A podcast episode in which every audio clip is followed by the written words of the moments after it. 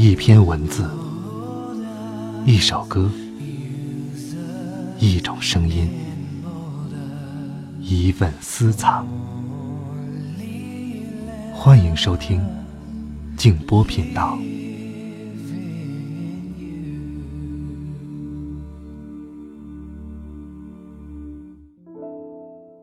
大家晚上好，欢迎来到静波频道。今天是母亲节，我们也有一期比较特别的节目。前段时间呢，我有了一个想法，就是用我们这个平台给大家提供一个向母亲表达“我爱你”的机会。那么，最终在朋友们发来的录音当中呢，选择了两位，一位是六月，另外一位是段段对妈妈说的话。我们先来一起听一下。大家好，我是六月，来自于陕西。一分钟可以冲一杯牛奶，一分钟可以洗脸，一分钟可以走很多的路。但是，一分钟向母亲表达爱意，这是我的第一次。记得有人说，父母在，人生尚有来处；父母去，人生只剩归途。我想对母亲说，我记得。您脸上的笑容温暖好看，您的牙齿洁白干净。我曾经想象过，你身上有淡淡的太阳味道。如今我越发思念你，思念你与我的道别，你与我在的每一天。我想对您说，感恩您给予了我生命，母亲，我爱你。我是段段，来自山西大同。妈妈。您吃饭了吗？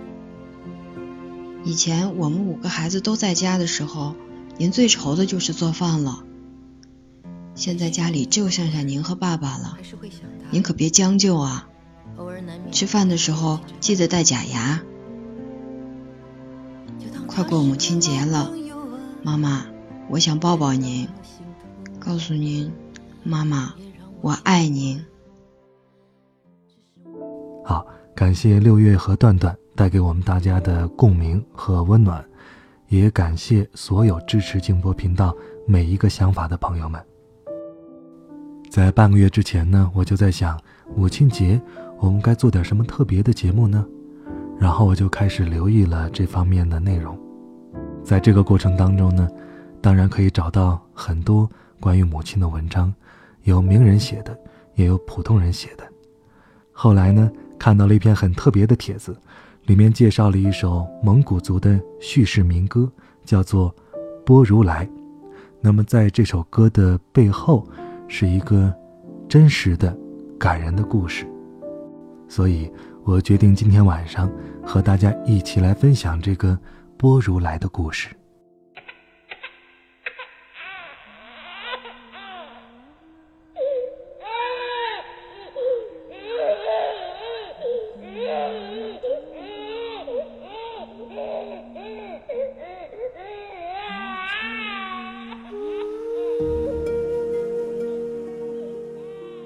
波如来，乳名巴根纳，意思是柱子。他的祖上世代居住在郭尔罗斯南部的哈拉毛都屯。波如来家境贫寒，不满一岁的时候，双亲先后离开人世，只有一个十五岁的姐姐灵姬守护着年幼的波如来，她日夜看护着襁褓中的弟弟。困境，让十五岁的灵机迅速长大成人。蒙古女子与生俱来的母性，唤起了她对弟弟的怜爱之心。从此，她担当起了母亲的角色。每当睡在红柳木摇篮里的弟弟哭闹的时候，她就把弟弟抱起来，把弟弟放在自己的两腿上，不停地摇晃着弟弟。一遍一遍地为弟弟唱着这首摇篮曲，直到小小的波如来安然入睡，进入甜美的梦乡。他唱道：“四邻八舍的人们都已经进入梦乡，波如来弟弟，你哭闹不停，这是为什么呀？”为什么要把灵姬姐姐折腾的坐卧不安呢？额吉呀，不要走。弟弟哟，你别再哭了，妈妈还在呀。波如来入睡的时候，往往是灵姬掩面悄悄哭泣的时候。双亲离世了，灵姬无处诉说悲苦，没有人过问她的冷暖。悲伤的时候，只能以泪释怀。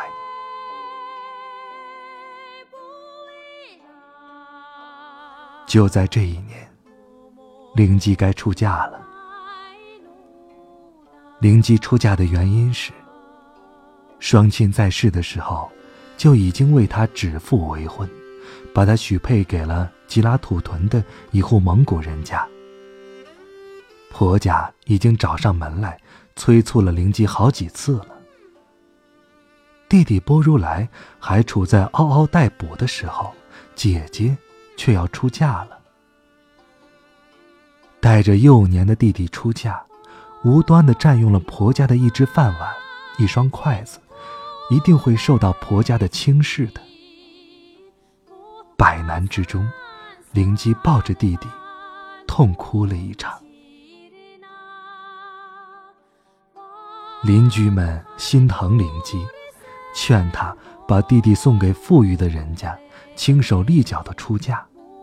但灵姬却不忍心抛弃弟弟。波如来，是从阿妈身上掉下来的一块肉啊，他可怎么舍得呢？经过反复的商榷，婆家答应灵姬带着弟弟出嫁。于是。灵姬就背着弟弟波如来，带着弟弟的红柳木摇篮，出嫁了。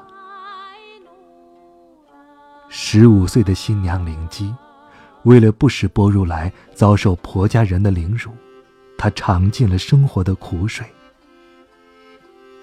灵姬很勤快，也懂得孝敬男方的双亲，在婆家，她始终过着低眉顺眼的生活。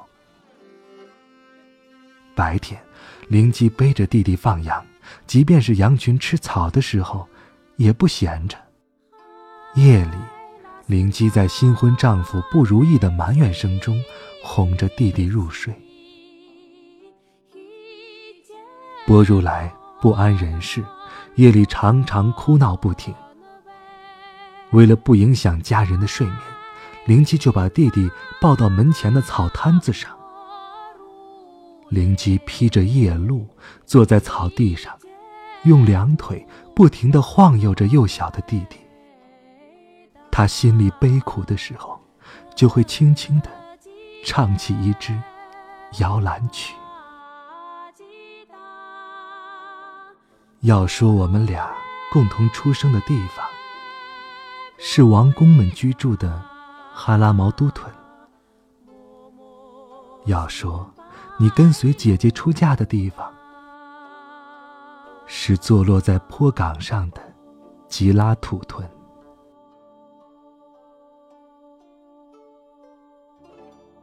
其实，灵姬的担心是多余的。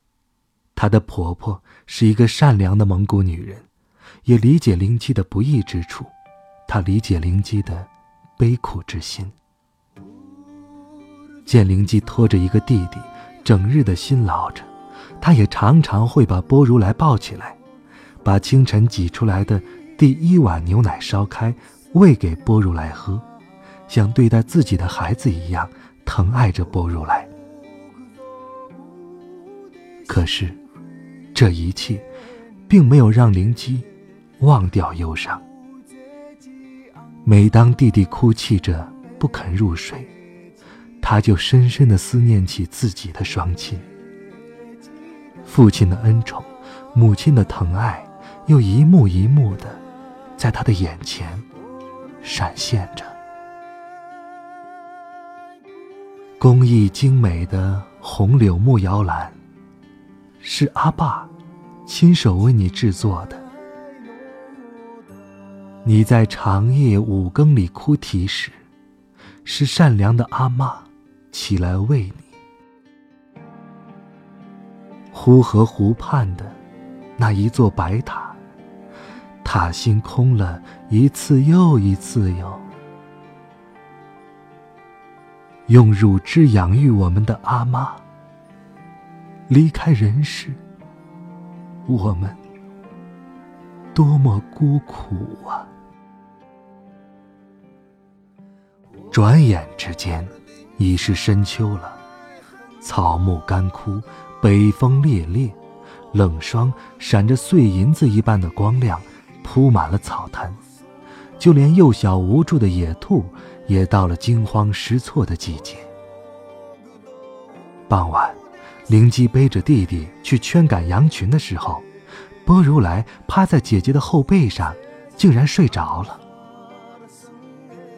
寒风吹袭着波如来的小脸蛋儿，丹铜色的晚霞也暖不了灵姬的五脏六腑，反而令他更加惆怅。他摸着弟弟冰凉的小手，想起弟弟的母乳还没有吃足，还没有认识父亲的脸庞，就已经失去了父母的疼爱，他又伤感起来。于是，一首唱也唱不完的《波如来》，又有了新的唱词。那青灰色的、可爱的小山兔啊，离开绿草后，是多么悲苦！生来可爱的波如来弟弟，离开阿妈之后，多么孤苦！那灰花色奔跑的小山兔，离开山岗之后，就会遭殃了。生得白净漂亮的波如来，离开阿妈之后，多么难过呀！在灵机的悉心照料下，波如来一天一天的长大了。转眼到了春天，吉拉土北岗上的榆树林结满了一串一串的榆树钱儿。因为一场淋漓的春雨，杏花也绽放了，萨日朗花也过早的开放了，红红的缀满了一面山坡。趁着羊群在山坡上吃草的时候。灵姬就背着弟弟朝着榆树林的方向奔去。他把榆树钱儿放到嘴里，咀嚼的时候有一股甘甜清香的味道。灵姬给弟弟摘榆树钱儿吃，等弟弟吃够了，灵姬就用榆树钱儿逗弟弟开心。不如来流淌着泪水。就是姐姐灵姬的泪水，波如来拥有的欢乐，就是姐姐灵姬的欢乐。弟弟的笑声像银铃一样清脆，在榆树林里轻快地回荡着。这声音给了灵姬莫大的安慰。灵姬一高兴，她的歌声又出来了。山岗上的榆树钱儿，多好看！姐姐给它摘下，让你吃个够。把绣着杏花的鞋帮放下来，抱着你东邻西舍的逛个够。草原上的萨日朗花，多鲜艳呐！姐姐把它摘下来，让你玩个够。把绣着的荷包。放在柜子里，背着你前屋后院的串个够。就这样，灵姬像母亲一样含辛茹苦，提着弟弟的肩胛，使弟弟渐渐长大了。在姐姐灵姬良好的教养下，波如来成为草原上的男子汉。体魄健壮，品行都好，后来他参加了工作，成为前郭尔罗斯蒙古族自治县大修厂的一名技术员，是大名鼎鼎的八级钳工，省级劳动模范。